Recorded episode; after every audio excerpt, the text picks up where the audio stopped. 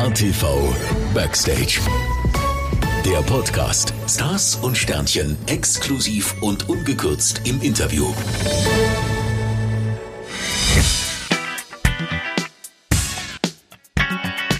Gregor Meile ist ein deutscher Musiker, der sich zum ersten Mal 2007 einen Namen gemacht hat. Und zwar bei der Castingshow von Stefan Raab mit dem etwas komplizierteren Namen SSDSDSSWEMUGABRTLAD.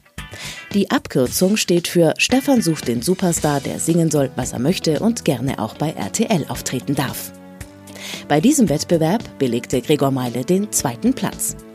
Nächster Schritt auf der TV-Karriereleiter seine Teilnahme bei der ersten Staffel von Sing Mein Song.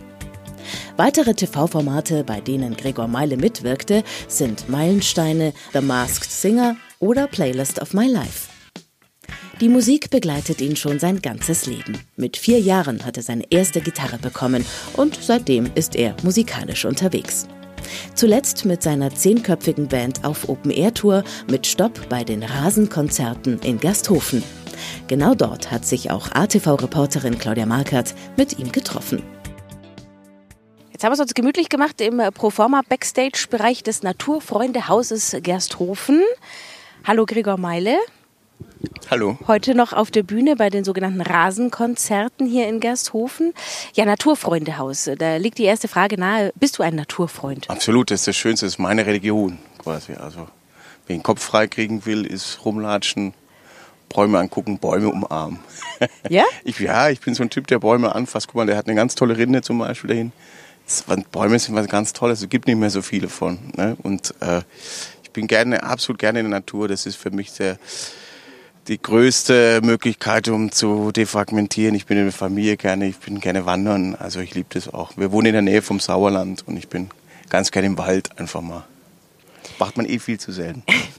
Das ist jetzt privat, aber spielst du auch gerne draußen? Oder bist du lieber äh, doch in einer Konzerthalle oder in einem Club oder so? Also wir spielen überall da, wo Leute kommen. Also es ist eigentlich völlig wurscht. Wir haben schon überall gespielt tatsächlich. Also bis auf den Mond, aber so. wir haben echt schon ganz viele unterschiedliche Locations und es gibt kuriose Locations, wo man spielen kann oder auf dem Boot irgendwo auf einem See, mitten im See, wo man ganz weit von den Leuten weg ist, auch total strange und so. Also so die Zeltsaison ist auch immer spannend, wenn man im Zelt spielt bei so einem Wetter, da hast du dann auch mal so 45 Grad. Das ist so, äh, so wie, wie heißt es hier, Hot Yoga, so kann man sich das vorstellen. Ah, ja. so.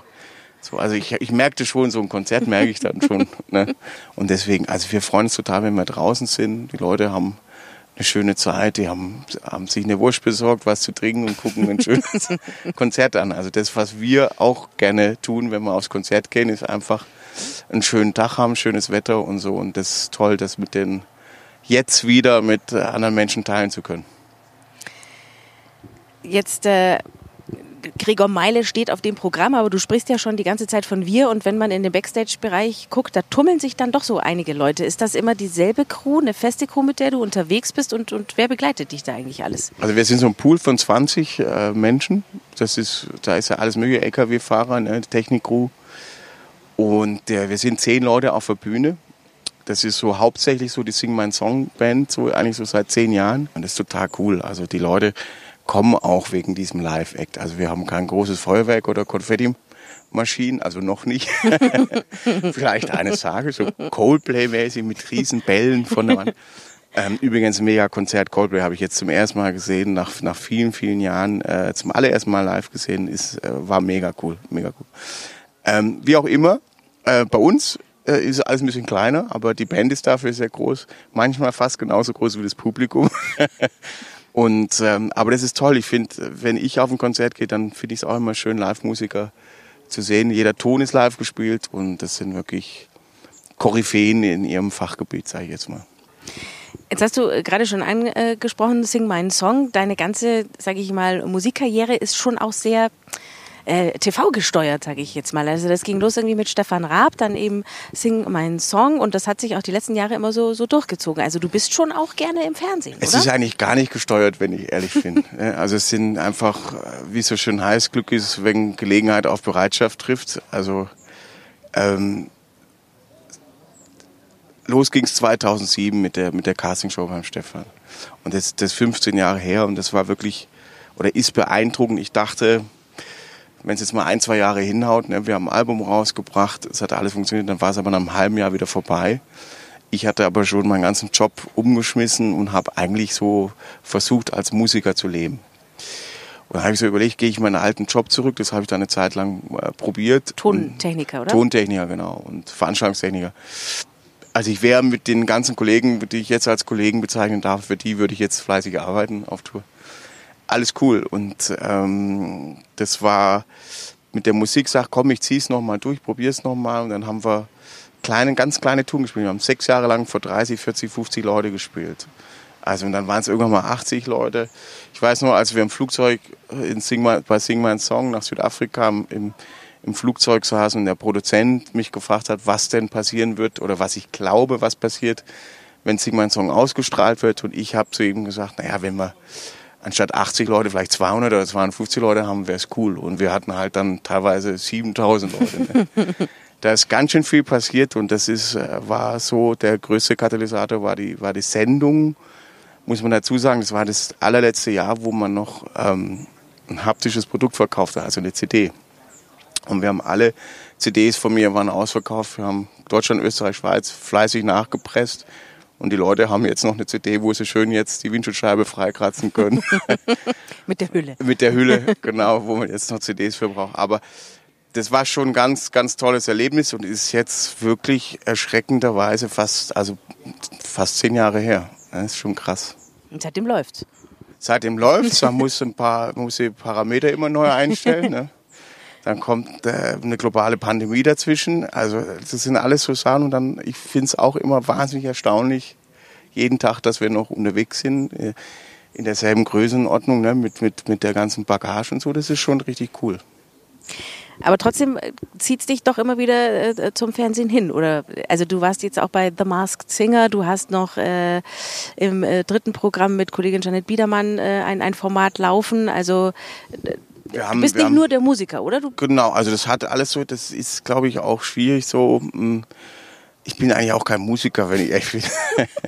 also ich, ich improvisiere eigentlich so mein ganzes. Ich kann eigentlich nichts, wenn ich echt bin. Also ich spreche ich kann, aber schon mit Gregor Meile. Ja, die, die meiste Zeit bin ich das auch. Aber ich, das ist, ähm, das Leben ist ja das, was passiert, bekanntlich, während man, während man fleißig andere Pläne schmiedet. Und das ist wirklich so, dann zieht man ab und zu mal, dann zieht man halt so ein Drachenkostüm an, ne, und das hat auch ganz viel Spaß gemacht. Und ich sag mal so grob gesagt, ich weiß gar nicht, ähm, ich darf Menschen quasi jeden Abend eine Freude bereiten mit Musik. Ich liebe Musik, ich schreibe die Songs und das ist total schön. Und solange das jetzt nur so weitergeht und Fernsehen ist, äh, da war, glaube ich, schon immer ein wichtiges Tool, um da auf meine Musik aufmerksam zu werden. Aber es hat, es war nie wirklich so forciert. Es ist so passiert. Und ich bin da eben gefragt worden mit der Jeanette. Das war auch eine tolle Sendung. Der Jeanette Biedermann. Und es war dann auch, ähm, ist auch in der ARD gelandet und ich bin auch total froh, dass wir das gemacht haben. Und da kommt jetzt wieder ein weiteres Format, was wir machen. Es passiert immer irgendwie was. Also ich werde zum Glück noch angerufen und dann spricht man mit tollen Menschen, dann kann man ein paar Ideen zusammenspinnen. Und es ist aber eigentlich nichts anderes, wie, wie wenn wir jetzt hier sitzen und ab und zu mal kommt ein Song noch dazwischen. Jetzt hast du gerade gesagt, du bist eigentlich auch gar kein richtiger Musiker, aber das hast du ja aber schon immer gemacht, oder? Ich, ich habe das nicht gelernt. Ich kann auch theoretisch, also ich habe von der Theorie ganz, ganz weh, also gar keine Ahnung eigentlich. Also ich kann so ein paar Akkorde, die du in zwei Wochen auch lernen könntest. Also so sage ich jetzt mal. Und ähm, der Rest ist so einfach, die, die Ohren sind ziemlich wichtig und dann Gefühl ist wichtig und dann äh, ich darf jeden Abend mitspielen ne? und ähm, das ist ein großes Privileg. Aber die haben alle studiert, die wissen, was sie da spielen. Ich weiß, die zählen auch Takte und wissen, welche Noten sie spielen. Ich weiß, weiß es nicht. Also ich stimme auch die Gitarren anders als normal. Ich wurschtel mich da so durch, sage ich jetzt mal. Aber trotzdem liegt es dir im Blut, oder? Du hast schon als, als kleiner Junge angefangen. Irgendwie. Ich wollte schon immer Musiker werden, ja. da arbeite ich noch dran. Aber es ist, es ist einfach, also ich sag mal so, ich, also wenn ich äh, das so im, am Gewerbeschein steht Musiker, ne? Aber ähm, das, das, da ist noch ganz viel da. Ich würde das, glaube ich, in diesem Leben auch nicht mehr lernen. Äh, Noten lesen und so weiter. So richtig Hand, das ist Musik oder Musiker ist ja eine, eine Handwerkskunst. Ne? Wenn da jemand einen Akkord spielt und eine Akkordfolge kann man das auflösen und so, das kann ich alles nicht. Also so wie wenn du vorstellst, ich bin jetzt Koch und habe äh, echt einen Laden, wo es gut läuft und ein tolles Restaurant, aber ich habe es nie gelernt. So muss du dir das vorstellen. Okay, mache ich. Warst du eigentlich schon mal hier in der Gegend? Also wir haben schon ein, zwei Mal hier in der Ecke gespielt. Ähm, äh, Schloss Scherneck, glaube ich, ist nicht weit weg. Mhm. Und das ist ja äh, geschichtlich auch eine interessante Ecke hier. Und äh, ja, also wir kommen so viel rum. Ne? Also das ist, ähm, das ist total schön. Deutschland hat so viele tolle Ecken und ähm, das ist schwierig den Leuten zu erklären, aber wir kommen vom Harz bis äh, an die Ostsee, bis es ist ein, einfach ein tolles Land und einfach die unterschiedlichen Mentalitäten kommen dann auf einem Konzert wieder zusammen, in dem es dieselbe äh, Energie ist. Es sind dieselben Songs, aber mit anderen Menschen, aber dieselbe Energie. Ich wollte gerade fragen, ist es ein Unterschied, ob man im, im Norden spielt oder jetzt hier im Süden? Also ich bin ja, ich bin ja Schwabe, meine Eltern sind Schwaben, meine Mama ist Schwäbin gewesen und ich, wenn wir da irgendwo im Ländle auf die Bühne gehen, dann spreche ich sofort Schwäbisch und dann sind die, dann ist auch schon alles geklärt. Ne? Du darfst bei uns in Baden-Württemberg darfst du nicht auf die Bühne gehen und Hochdeutsch sprechen. Alles schon gar nicht als Schwaben. da ist, brauchst du ewig, um warm zu werden mit den Leuten. Deswegen, da muss man gleich Schwäbisch schwätzen und dann geht's schon los. Und, ähm, Jetzt bist du aber in Bayerisch-Schwaben heute. Ja, das ist eh eine spannende äh, Geschichte. Ne? Da ist, äh, ich ich werde auf jeden Fall nicht auf irgendein Bundesland mich beziehen heute okay. Abend. Man, da kann man schon ganz viel, da kann man schon ganz viel mit falsch machen. Ähm, mir schon oft passiert in Baden und dann Schwaben oder bei dem Pfälzer und dann sind es dann Kurpfälzer oder so. Es ist alles so ein bisschen spannend. Ähm, Genau, aber was ich sagen möchte, es ist einfach, jede äh, Region hat so seine eigene Art, aber das, die kommen, so wie die unterschiedliche äh, Gesellschaftsformen auf einem Konzert zusammenkommen. Das ist eigentlich das Coole. Da steht der, der Jurist neben dem Bauarbeiter und die haben irgendwie Bock und machen, haben Lust, das Konzert äh, anzuhören. Habe ich irgendwo eine Schnage oder so?